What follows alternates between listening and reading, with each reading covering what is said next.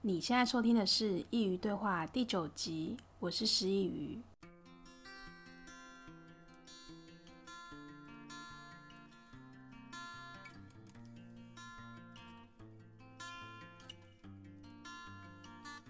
你常常在想自己生活的目的吗？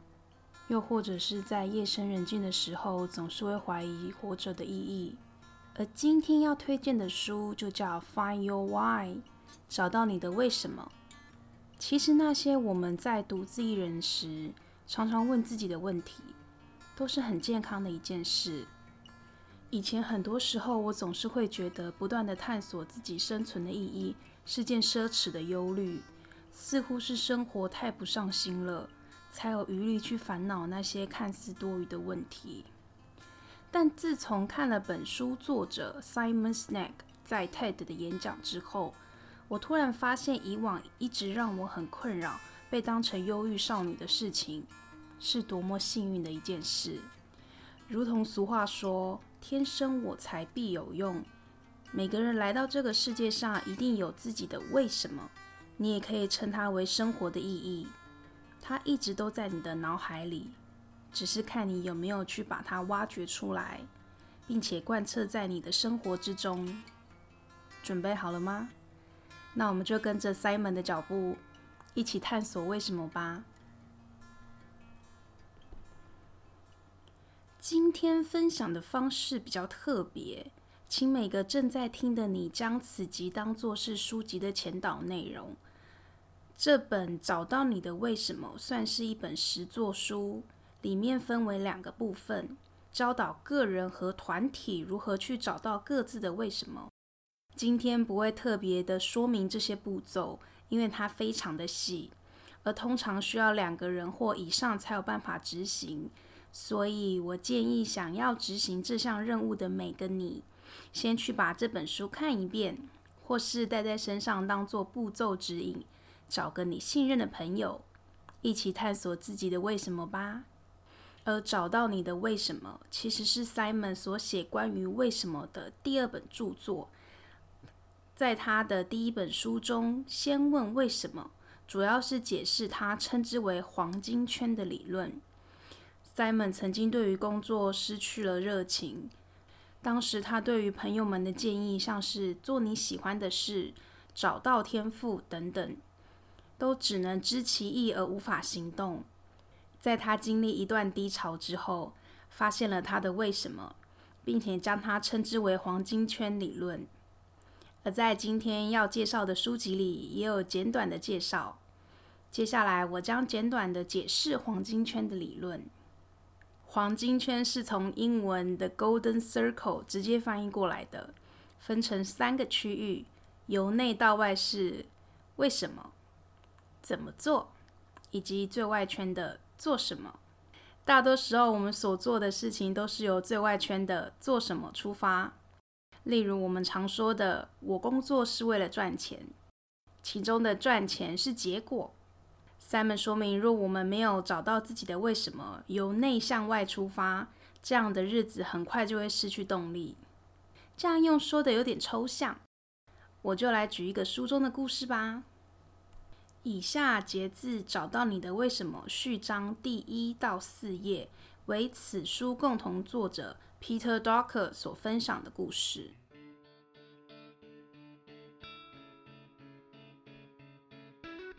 Peter 在出差的飞机上遇到了一位贩售钢铁二十三年的钢铁业务 Steve。Steve 热爱他的工作，并且更喜欢和人分享，即便那个人是个陌生人。Steve 不断和邻座的 Peter 诉说他们公司所贩卖的钢铁是多么的精纯，怎样的有效提升设备的机能。在滔滔不绝之后，换来与大多数人不一样的回答。身为帮助个人与公司行号寻找为什么的讲师，Peter 更想知道的是，为什么 Steve 可以这样做了二十三年，还是如此热爱他的工作。于是他悠悠地说了一句：“所以呢？”Steve 没有想过会是这样的答案，他被问得有些不知所措，结巴了一阵子后，缓缓地说：“这样可以减少很多原料的使用。Peter 发现 Steve 有逐渐往他的为什么前进了，于是再继续追问下去。那这样有什么差别吗？Steve 开始解释，他们的钢铁比其他厂商来得轻。假如使用在制作汽车上，较轻的车体也会减少汽油的耗用，进而减少污染。而越精纯的原料也越好回收，因此也能达到原料的永续使用。Peter 接着说：“减少污染，永续材料是真的很好。”但你一定有什么价值是你真心相信的，才能在这里待了这么长的一段时间。听到这里的 Steve 双眼发亮，心里的话一涌而出。Steve 立志要为孩子和未来的世代守护地球的健康，其中一个方法便是在取用地球资源负起很大的责任。而他所任职的这家公司，完全符合他的为什么。这也就是 Steve 能在同份工作二十三年的原因了。最后，Steve 眉开眼笑的对 Peter 说：“谢谢，你帮我把热爱工作的原因找出来了。”以上就是关于为什么的故事。在听完之后，应该就能比较明白为什么对于每个人都那么重要了吧。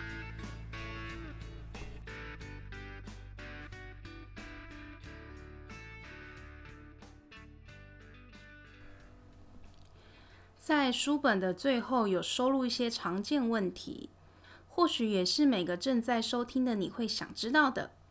接下来我会分享一些书中的问答，以及和我自己相符合的情形。你将会发现，即便你一直都不明白自己的为什么，但你总会在潜意识的驱动之下做了很多相呼应的举动。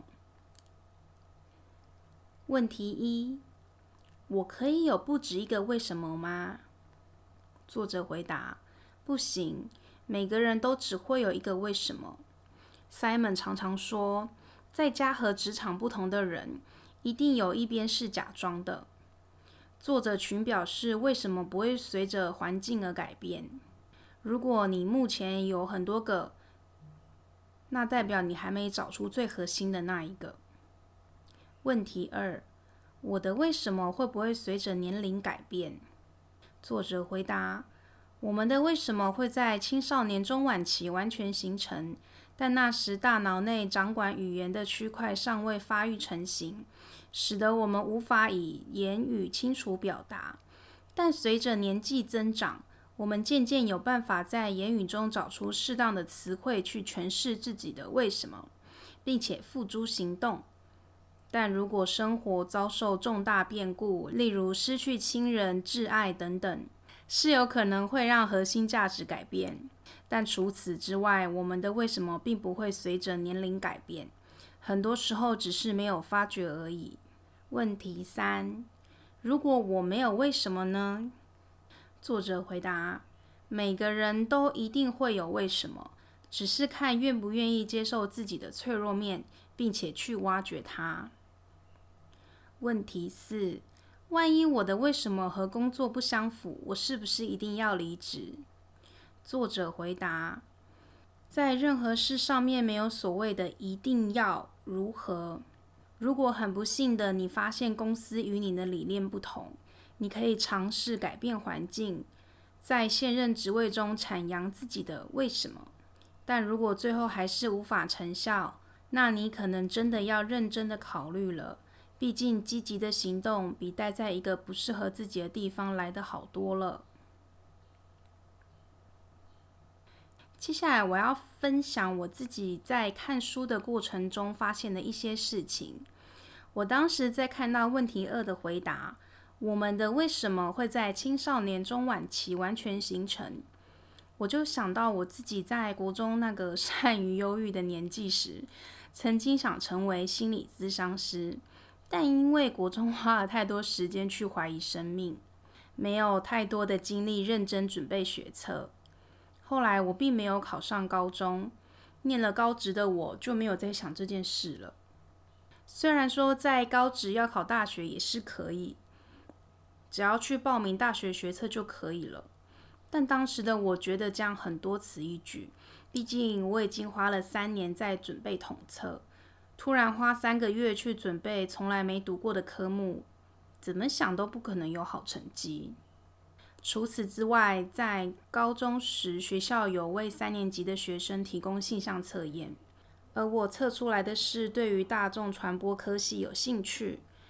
虽然后来选择了跟以上两点都不太有关联的行销系，而且最后出社会后也没有从事以跟以上三点。心理咨商、大众媒体传播以及行销相关的工作，但这些元素似乎一点都没有从我的生命中消失。一直到了某一天，Chloe 推荐我听 Podcast，我突然发现，我非常的想开始一个音频节目，分享我这一路上走来看到的很多可以推翻的事情，很多可以破解的迷思。我在国中的时候真的非常的忧郁，一度怀疑自己是不是得了忧郁症。我还记得那时候我买了一本书，叫《我得了忧郁症了吗？来自我检视》。后来我翻开来看了几则故事，发现自己好像也没那么糟。但也就是因为有这段低潮的自我怀疑，才让我这么想告诉每个人。心理的健康也是很重要的，每个人都应该去正视自己心理的问题。你一定会很痛很痛，但如果你不曾那样让自己痛过，你不会明白那些痛苦真正想带来的讯息。后来就如同你现在听到的，我正做着自己的 podcast，并且在其中分享关于心理层面的话题。然后运用自己本科系的知识，把自己行销出去。虽然我才刚开始，但我真的相信我一定可以达成这项任务，让这些因为生活而受伤的心灵，在这里听着与大众不同的言论，并在夜深人静时好好的疗伤。这就是我的为什么，我在内心深处一直想做的事。在经过生命的漫长漂流。终于靠岸了。接下来我要做的就是在这座小岛灌溉出自己的家园。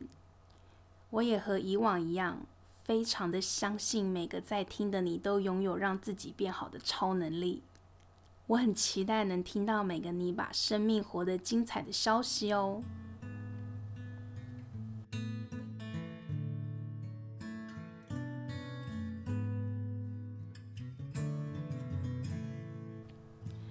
最后一样要来分享近况。